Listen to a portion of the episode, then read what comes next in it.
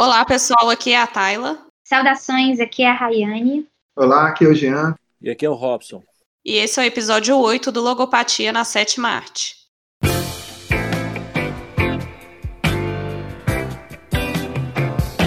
O filme a ser discutido hoje é Cinema Paradiso, um filme de 1988 dirigido por Giuseppe Tornatore. Conta a história de um cineasta, Salvatore, que relembra sua infância quando se apaixonou pelos filmes no cinema da sua cidade natal. E conta também sua trajetória aprendendo sobre a sétima arte com a ajuda de seu amigo Alfredo, projecionista que trabalha no cinema. E, Rayane, o que, que você tem a dizer sobre o filme hoje? É, o que mais me chama a atenção no filme é que é um filme muito bonito, eu achei, uma trilha sonora muito envolvente. Então eu acho inevitável a gente simpatizar e se emocionar com o filme. Mas o que mais me chama a atenção é que é um filme de metalinguagem. É o cinema falando do cinema, né? Então o diretor fez um filme que fala sobre filmes e se o diretor faz filmes é porque ele gosta de filmes e o protagonista é apaixonado por filmes. E o filme retrata a infância do Totó, na sua maior parte, que tem é, que é inspirado na infância do diretor. Então aí você de novo tem o diretor falando da infância dele por meio de um protagonista que relembra a infância dele. Então é um filme de homenagem ao cinema e de volta às origens. Por exemplo, do protagonista do filme, quando retorna à cidade natal e durante os flashbacks que ele revive os momentos de infância. É um filme de volta à origem do cinema, porque retrata o cinema da forma como nós, contemporâneos, não conhecemos, né? O, o cinema como ele era feito no início, e aí com cenas de vários filmes que foram importantes na história do cinema. Então, o que me chamou a atenção foram essas autorreferências, essa metalinguagem. Sim, o, o filme é uma grande homenagem ao cinema mesmo. Eu concordo, a trilha sonora para mim é muito marcante, é muito bonita. Eu aprecio muito a trilha sonora dos filmes e essa para mim é de destaque. E até um ponto curioso também, é, eu estava lendo que o diretor ele fez esse filme como uma homenagem ao cinema, porque ele acreditou que o cinema iria acabar, igual ele mostra no filme. E aí ele queria fazer essa grande homenagem porque ele pensou que não ia mais existir o cinema, mas aí não, não foi isso que aconteceu, né? É só como curiosidade mesmo. Queria acrescentar um aspecto nessa. Eu, agora já mais na, no, na narrativa, né? Mencionando um pouco, entrando já um pouco na narrativa. Porque o filme, ele tem uma, uma pegada, vamos, vamos usar esse termo, né? Ele, ele, ele, ele é um filme de retorno. Ele é um filme de lembrança e de retorno. É um filme que que ele expressa uma, um certo saudosismo do ator, do, do personagem principal, do, do, Salvatore, né? Assim que ele chega em casa, ele recebe a notícia de que uma pessoa morreu na cidade dele e ele nesse a, a partir daí ele começa a rememorar a, a, a história de vida dele e isso isso em si já é uma visita à cidade natal dele, é uma visita à história dele. Mas mais que isso, ele vai ter esse retorno físico. Primeiro, ele está nesse retorno emocional, nesse retorno é, psicológico, nessa de, de, lembrança, onde ele vai revivendo é, toda a vida dele que ele, que ele passou na, na, na, cidade. E depois ele tem um retorno físico, né, efetivo, quando ele vai lá para o enterro dessa pessoa que, que tem uma, uma grande importância na história dele. Isso remete um pouquinho à Odisseia homérica, né? Que é você sai de um lugar, vive suas peripécias e depois retorna para, o ponto de onde você saiu. É quase uma história é, do Odisseu. É, lógico, né? A gente não, não tem explícito no filme o que, que ele passou depois de sair da cidade dele. A gente tem uma vaga menção, porque em algum momento a mãe vai mencionar que ele teve é, várias mulheres, mas nunca se apaixonou. Mas é, a gente, embora a gente não tenha essa narrativa da vida dele depois que saiu da, da, da sua cidade natal, o filme retrata, de certa forma, essa ideia do retorno, do, do, do sair de um lugar e posteriormente voltar a ele com outra perspectiva, é, com outras emoções. É, eu acho esse um, um, um, aspecto que amarra o filme, em que é dividido em três fases, especificamente, que nós vamos tratar fase por fase, talvez daqui para frente. E, mas essa referência que o Jean faz à Odisseia é uma referência que tem no próprio filme quando em uma das cenas, eles estão lá no cinema da cidadezinha assistindo o filme é, Odisseia. Odisseia é exibida no, no cinema, no, no, filme, no Cinema Paradiso. É, começando então a falar dessas três fases, né, que, que o Jean comentou. Para mim, a, a, preferida do filme, acho que que traz mais amor mesmo pelo cinema, é o Totó como criança. É, e como o diretor também consegue trazer, tanto no Totó quanto na cidade, essa paixão pelo cinema. É como o cinema ele fica na praça central da cidade. É, o filme trata muito como uma diversão, né? É um lugar que todo mundo vai. Tem gente que vai no cinema é, para poder realmente assistir o filme, tem os adolescentes que vão preencher o saco dos adultos, né? Tem aquela história que eu acho muito bacana, uma história de romance entre duas pessoas que também acontece no cinema. E além dessa paixão também sobre o filme do telespectador, aí consegue trazer pela percepção do Totó e do, do Alfredo essa, essa arte por trás do, do filme, né? Que é a projeção dos filmes e como, como acontece, a evolução também dos rolos de filme. Eu gostei muito no filme de, de retratar essa paixão, tanto vendo o filme quanto como você passa o filme para as pessoas, né? Igual aquela cena, né, que o Alfredo vira pro Totó falando que não quer que o Totó seja um projecionista porque é uma escravidão. E aí o Totó pergunta, mas por que, que então você fica aqui exibindo o filme para as outras pessoas? E ele fala que é uma atividade que ele gosta muito, né? E que ele se sente feliz porque parece que ele está fazendo as pessoas rirem. Ele está conseguindo proporcionar as pessoas a rirem do, daquilo que ele está exibindo, né? Que foi uma fase de filmes do Charlie Chaplin, muitos filmes de comédia ali, por causa também do contexto do, do final da guerra, as pessoas precisavam de alguma motivação, então também muitos filmes de comédia. Dá para a gente explorar muitas coisas aí do Totó na infância dele realmente foi a fase que eu mais gostei do filme, sabe? Da infância do Totó. Como uma criança, ele, ele é um filho, assim, que faz um punhado de coisas erradas, né? Tem uma mãe histérica que fica batendo nele toda hora, é um fracasso como filho. Como coroinha, é desastrado, dorme durante a missa, né? O padre detesta essas coisas. Como aluno, ele é mais um, né? Mas, reparem, um aluno é uma criança comum.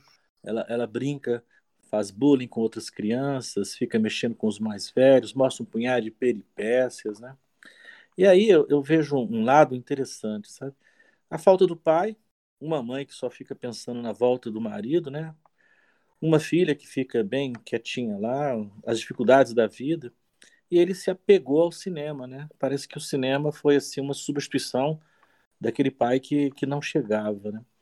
E, e aí a ligação dele com o Alfredo é uma, foi uma escapatória, né? Agora, eu não vejo o Alfredo como assim. Foi a salvação dele. Mas eu vejo que a, a salvação dele foi mais o cinema do que o Alfredo. Porque o Alfredo ele precisou de conquistar.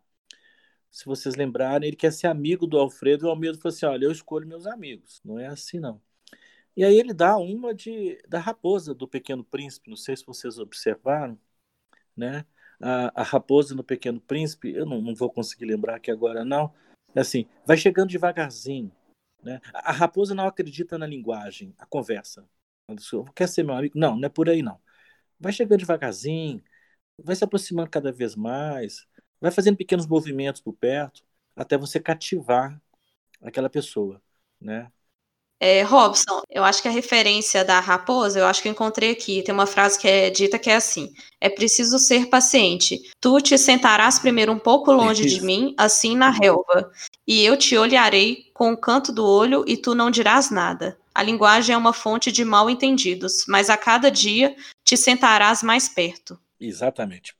E o Totó consegue cativar o Alfredo, é uma conquista. Só para complementar a fala do Robson e da Tayla, essa questão da relação do Alfredo com o Totó, é curioso que o Alfredo fala aquela, naquela cena que eles estão andando de bicicleta, que como é que ele vai criar o filho dele, alguma coisa nesse sentido. E aí o Totó fala, mas você não tem filho. Aí ele fala, quando eu tiver. Então, assim, parece que ele tem algum desejo de ter filho E o Totó, por outro lado, ele perdeu o pai na Segunda Guerra. Então, rola ali uma relação de amizade, mas também alguma relação de pai e filho, porque o Alfredo não tem filho e o Totó não tem pai.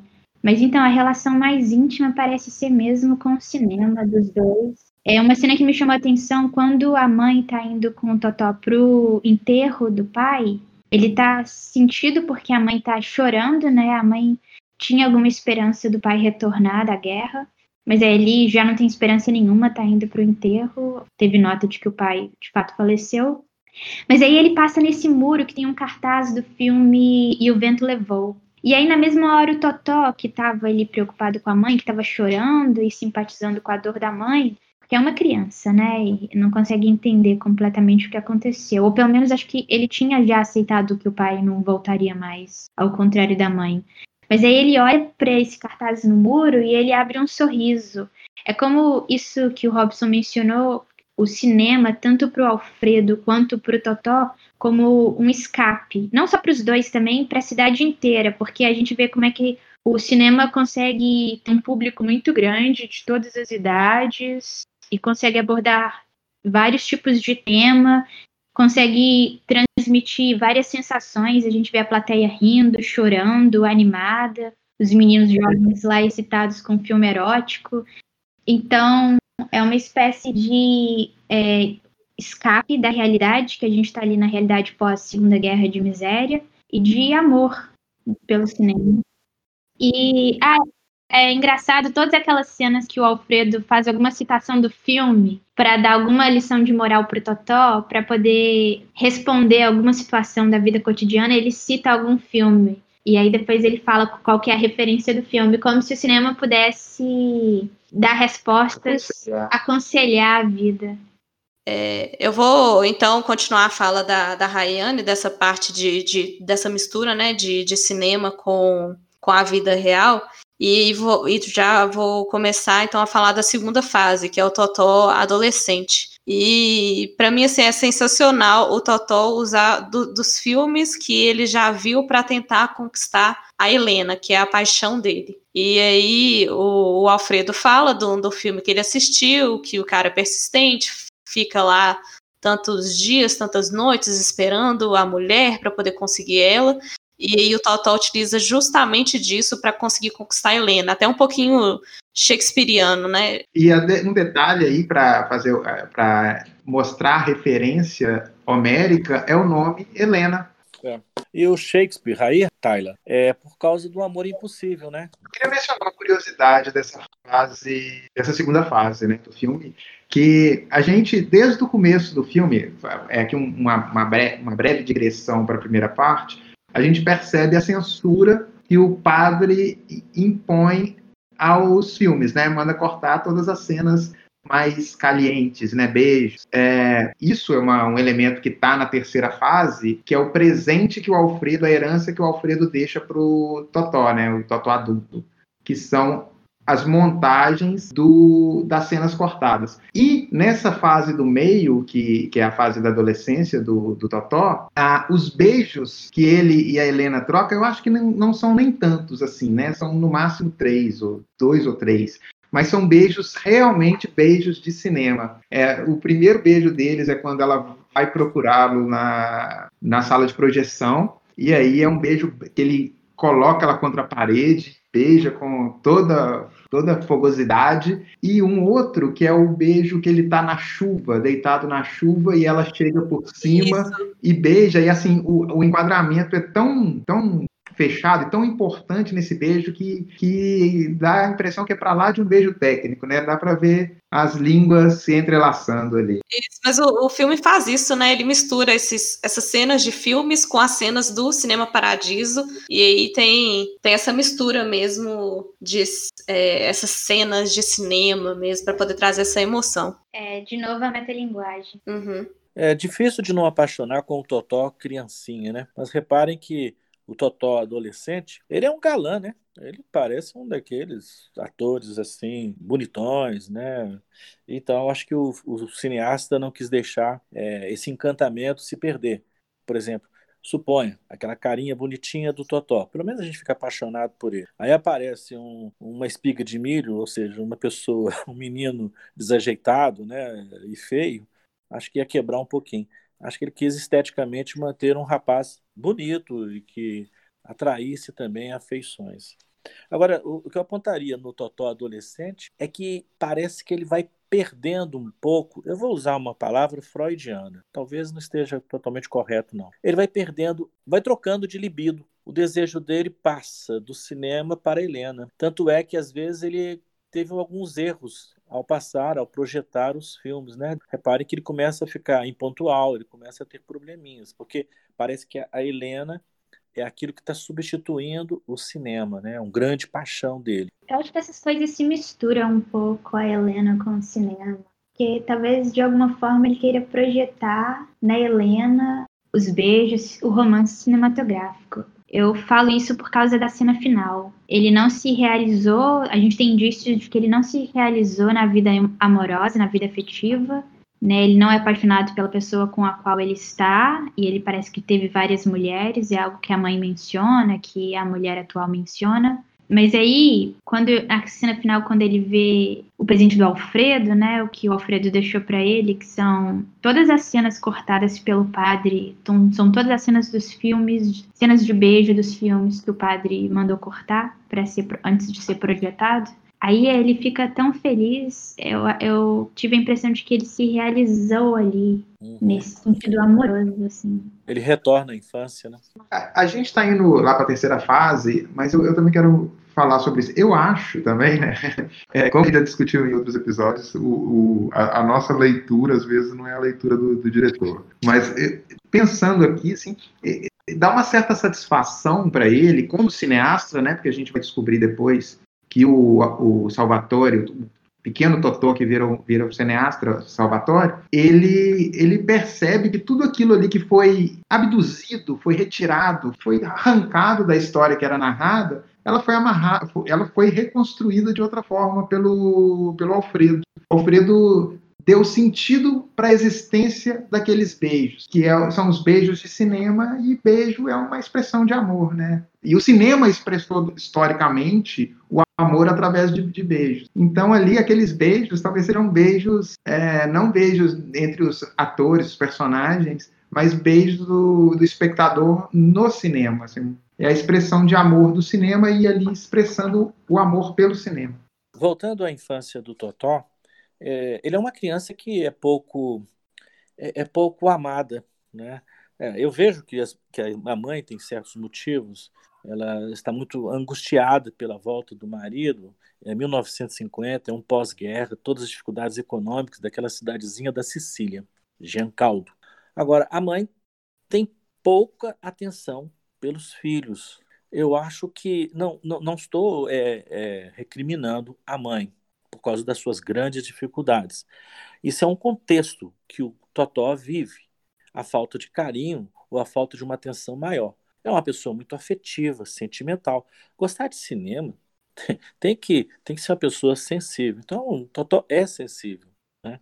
Então, eu acho que foi uma troca de libido que aconteceu, dele se apaixonar pela Helena, agora falando do Totó, quando cresce vira um adolescente, um jovem, vai para o exército. Repare que até no exército ele tem suas dificuldades de adaptação. É, ele é uma pessoa livre, é um espírito livre, né? Ele não consegue se adaptar a nenhuma disciplina, né? Não exército, como coroinha. Então, a Helena é um, aquele libido que foi mais forte, mas não só. Não estou falando que ele esquece o cinema, mas principalmente por causa, esse era o ponto principal que eu queria chegar, principalmente da falta daquele lado feminino acompanhando a vida dele, né? Uhum. Isso, e daí da importância do cinema como é esse escape da realidade, seja a realidade pós-guerra, seja a realidade ali é, da falta de carinho da mãe. E aí, pegando um pouquinho esse raciocínio da, da falta de, do carinho, né, da mãe que a gente consegue ver no filme, eu acho que é um dos motivos também dele ter passado esses 30 anos sem voltar na cidade. E eu venho para essa cena, então, que é a cena que o Alfredo conversa com o Totó e fala para ele sair de lá, para ele poder ir para Roma e viver lá e esquecer a cidade. Essa cena ela é bem importante, é uma cena que o Totó vai visitar o Alfredo, que está na cama, que não levanta há muitos dias, e o Alfredo pede para o Totó para levar ele para o mar e para poder ter essa conversa mais séria com ele. Eu lembrei muito, Robson, do Carteiro e o Poeta. É uma cena também que tem um dos maiores, uma das maiores cenas também é no mar. Acho que o mar é um sinônimo aí para os poetas. E quando eles vão sentar perto do mar para conversar, é, não sei se vocês separaram, tem uma cruz atrás deles. É como se naquela conversa que o Alfredo tá tendo com o Totó para ele deixar a cidadezinha e ir para Roma, porque ele tem sonhos mais altos, ele consegue alcançar coisas maiores. É como aquela cruz, como se ele estivesse morrendo uma, uma parte né, do, do Totó. Pelo menos eu tive essa interpretação. E ele indo buscar outras coisas. Não é à toa que. Tyler, me permite. É, é só porque o, o ator, o Alfredo, né, o, o Felipe Noiré, é o Pablo Neruda do Carteiro e o, e o, e o Poeta. Ah, Você sabia tá. disso? Não, não, não estava recordando. Tá. E aí, né, o, o Alfredo fala pro Totó para poder sair da cidade. Tem a cena também dele despedindo no trem. E aí o filme dá a entender que realmente durante esses 30 anos o Salvatore, o Totó, ele realmente saiu da cidade, não voltou, não procurou saber. E, e até um conflito, né? Você fica pensando, gente, mas 30 anos ali sem voltar para a cidade, mas eu acho que é, é compreensível até mais por causa dessa parte que o Robson falou, né, da mãe não ter muito afeto com, com o Totó, e da parte também dele querer seguir a risca o que o Alfredo falou, que é meio que um exemplo de pai ali para ele, né, foi a pessoa mais próxima que ele teve na infância. Sim. Otália, eu noto o seguinte: é, o, o, Alfredo, ele é melancólico. Eu, eu, percebo nisso. Ele é melancólico. E o, o Totó passou a ser um, grande amigo dele. Ele, quando praticamente exige que o Totó saia daquela cidade, é porque, reparem a mãe, a mãe travou na expectativa do marido chegar. As pessoas que moram ali e que viram melancólicas, elas travam e não vê nenhuma saída. E o Alfredo deve ter sofrido isso. Geralmente, quando a gente fala alguma coisa muito importante, que a gente acha muito importante, a gente está falando da gente mesmo. Então, o Alfredo, assim, passou por aquilo, ele deveria ter saído daquela cidade, mas alguma coisa o segurou ali. É, ficou um mistério para mim. Qual é a origem da melancolia do Alfredo? Mas o Alfredo fala assim: saia daqui e não volte. Mas no sentido mais dele partir sem olhar para trás sem ficar retornando. Comece, recomece, faça uma nova vida em outro lugar, porque não tem explicação. Não sei se vocês lembram do filme, tem uma parte que ele fala assim: olha, esses sentimentos não correspondidos, a gente nunca vai encontrar uma explicação. Ele sempre queria uma explicação do Alfredo, o Alfredo estava angustiado. Não, não, tem explicação, uma não correspondência né, afetiva. Então, vá para vá outro lugar. E ele vai para outro lugar e o destino dele realmente foi o cinema, né? Como fica no final do filme. Ah, uma fala do diretor. O diretor disse em 89, é, abre aspas, ninguém fala dos projecionistas. Por isso eu quis abordar o cinema através desse profissional. O que fascina Totó é o buraco por onde passa o feixe de luz que vem da cabine. Eu quis falar desses pioneiros do cinema. O projecionista do filme fica cego pouco antes do nascimento da televisão e morre antes da demolição da sala. Aí, como se o Alfredo fosse o próprio cinema.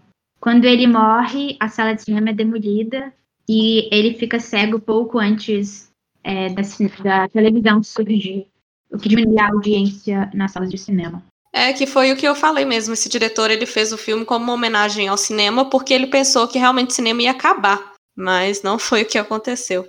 Aí é que eu gostaria até de retomar uma ideia que o, que o, o Jean já levantou. Se o cineasta né, tinha medo do cinema acabar, né, ele tem uma certa razão, né, porque os cinemas têm virado shoppings, estacionamentos, é virado. Bom, é, é porque o, o verdadeiro filme, quer dizer, um bom, uma, uma boa visão do filme é você assistir com outras pessoas lá dentro daquele, daquele cinema. Repare que há uma, uma grande interação quando começa a passar um filme e aí você tem um monte de pessoas, né? Você sente as respirações, você sente os, os pequenos pequenas falas, é, é, é uma convivência, né? E para terminar a minha participação aqui, eu procurei assim ver alguém, um crítico bom, alguém falando mal do filme, não encontrei?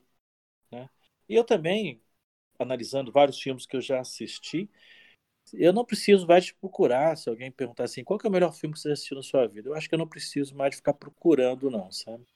Eu acho que é, Cinema Paradiso né, é um dos melhores filmes que eu já assisti. falar nisso, eu fiquei analisando a etimologia da palavra paradiso, né? que uma tradução é primeiro seria paraíso, céu, não é visão cristã, mas a origem, voltando bem lá atrás nessa palavra paradiso, tem a ver também com paradigma. Mas aí fica essa filosofia fica para um outro momento. Então, pessoal, antes de finalizar, a gente queria anunciar que no episódio de hoje a gente começa um novo quadro no nosso podcast, que é o quiz da logopatia. A proposta é no final de cada episódio a gente trazer um trecho de um filme ou uma música que tocou em algum filme, para que os outros participantes tentem acertar. Aí hoje a escolhida fui eu, Tyler, e eu trouxe um trecho de um filme com um tema parecido com a nossa última discussão, que foi do feitiço do tempo. Eu vou colocar o trecho aqui para vocês e vocês vão tentar acertar. Eu acho que eu fui até boazinha no, no nosso primeiro quiz. Vamos ver se vocês lembram.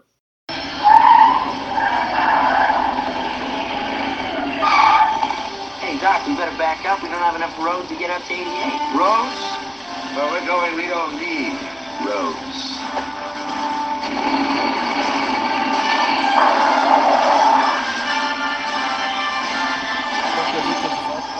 É, de volta para o futuro. Essa foi muito fácil.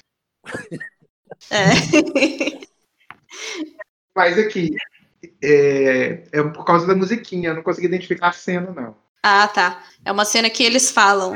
Mas, mas a gente tem que andar rápido, porque tem as estradas. E aí ele fala estradas, mas para onde a gente está indo, a gente não precisa de estrada. Ah, o finalzinho do, do primeiro filme. Sim, aham. Uhum. Gente, então o pessoal acertou. É, só para falar um pouquinho para vocês, né? Esse é o filme De Volta para o Futuro, um filme de 1985, dirigido pelo Robert Zemeckis, que é um dos meus diretores favoritos. Ela é a cena final do primeiro filme e para mim ela é uma cena espetacular, porque é um filme que fala do futuro, né? Em 1985, e ele deixa a gente com esse gostinho de quero mais, porque no final do filme chega um carro voador e ele fala no futuro a gente não precisa de estradas. Então, assim, você termina o filme querendo já ter um próximo filme para poder assistir, porque você já sabe que no próximo filme vai ser um futuro mais para frente, né, que nem tem estradas. Então, eu achei genial esse final. É, a gente vai ficando por aqui. Muito obrigado por todo mundo que esteve aí mais uma vez hoje com a gente. Espero que vocês tenham gostado da nossa discussão. Agradeço a participação da Rayane, do Jean e do Robson. Na descrição do podcast a gente colocou um link que vocês têm acesso às nossas redes sociais, Facebook, Instagram, ao nosso site com outras análises, inclusive a análise do Carteiro e o Poeta está lá no site. E podem ficar livres para deixar os seus comentários e as sugestões sobre o nosso trabalho. Tchau, pessoal, e nos vemos na próxima. Tchau, gente. Tchau, até mais. Até a próxima.